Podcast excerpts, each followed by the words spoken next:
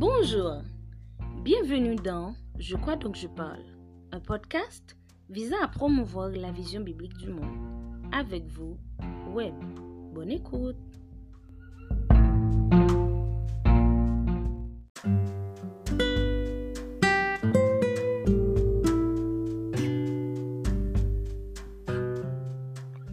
Salut, j'ai l'honneur de vous présenter une nouvelle saison, nouvelle série. Dans cette série, je vais parler de quelques habitudes spirituelles, c'est-à-dire de votre intimité avec Dieu. Donc cette série s'intitule Habitudes spirituelles, intimité avec Dieu.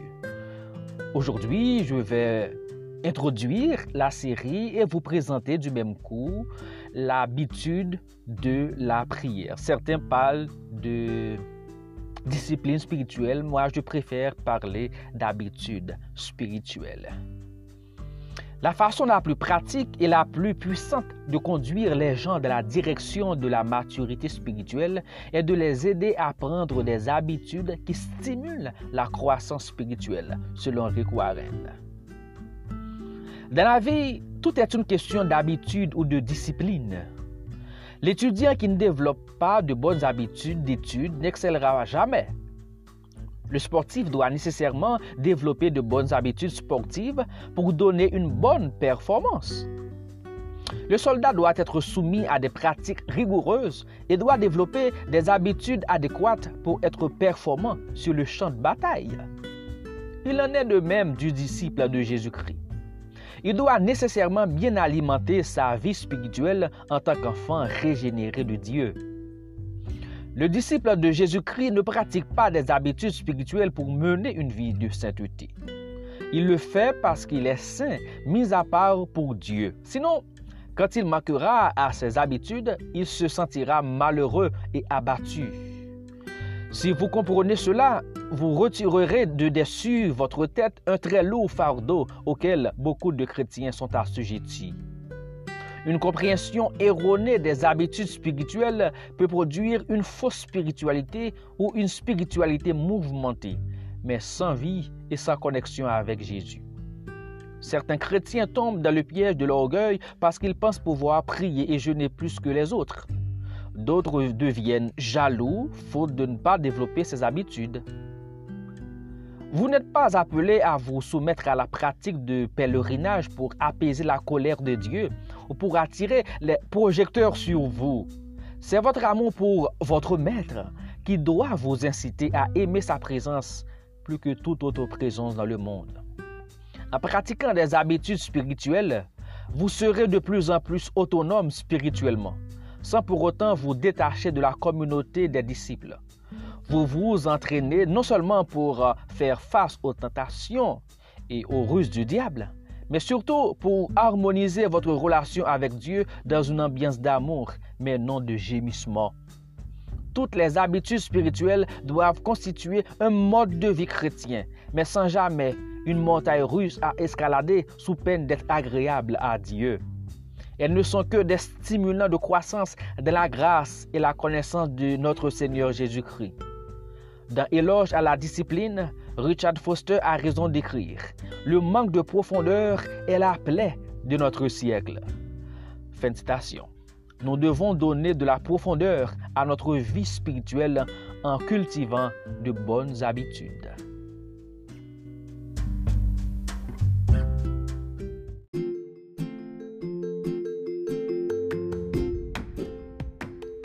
Pour la vision biblique du monde avec Web.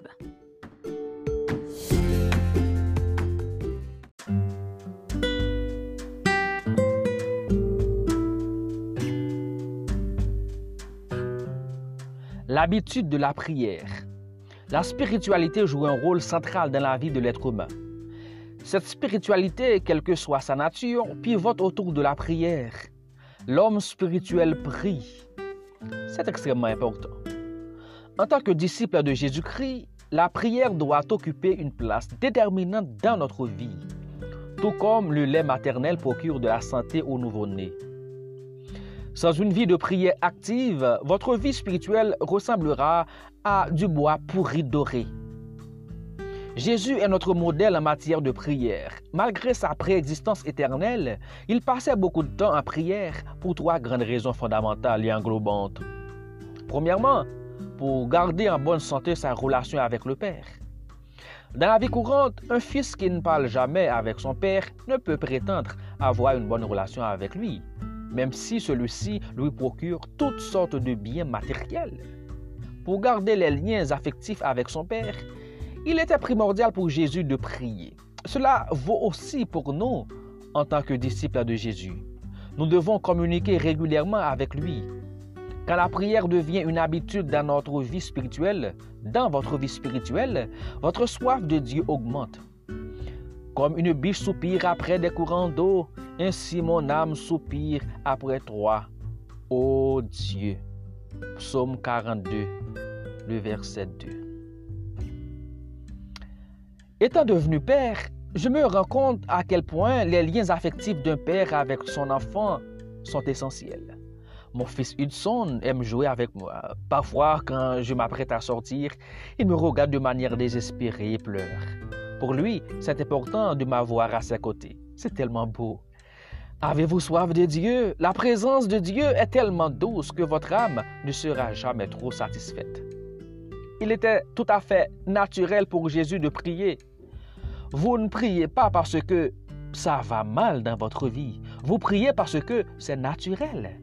Le jour où dans votre vie chrétienne, la prière deviendra comme une montagne à escalader, ce sera certainement un symptôme qui vous alerte au sujet d'un problème spirituel exigeant une réponse urgente pour ne pas tomber dans le coma spirituel.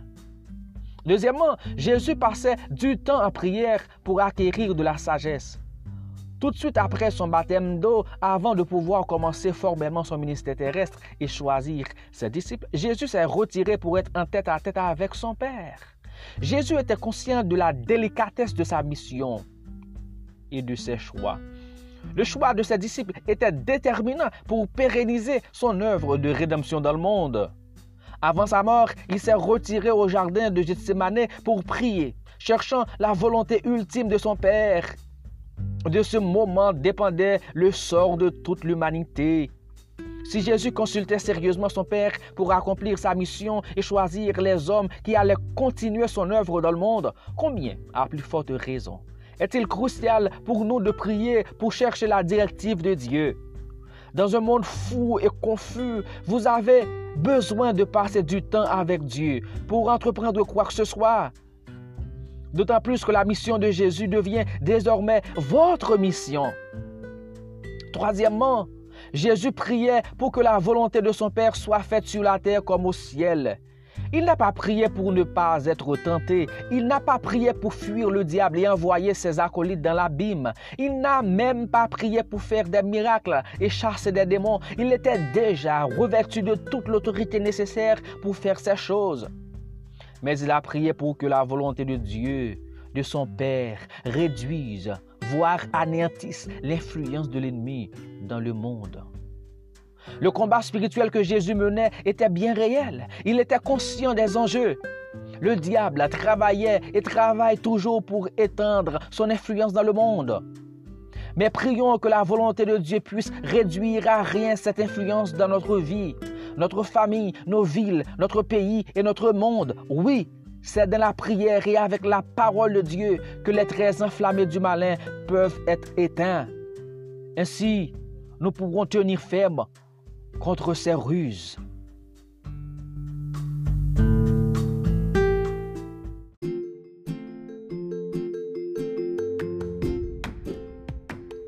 Pour la vision biblique du monde avec Web.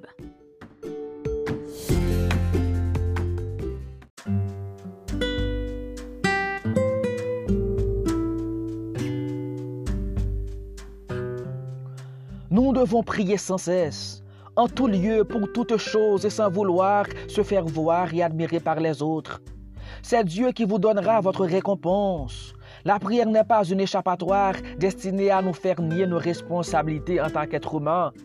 En priant, n'oubliez pas d'écouter Dieu aussi, car Dieu parle aussi dans la prière. Prier, c'est communiquer. Je vous encourage vivement à tenir un journal de prière pour vous aider dans votre parcours. Ne vous enfermez pas dans une espèce de monotonie ou dans une forme quelconque. L'idée est de vous aider à développer des habitudes personnelles de prière écrites. Dans la première colonne, vous notez la date et le lieu.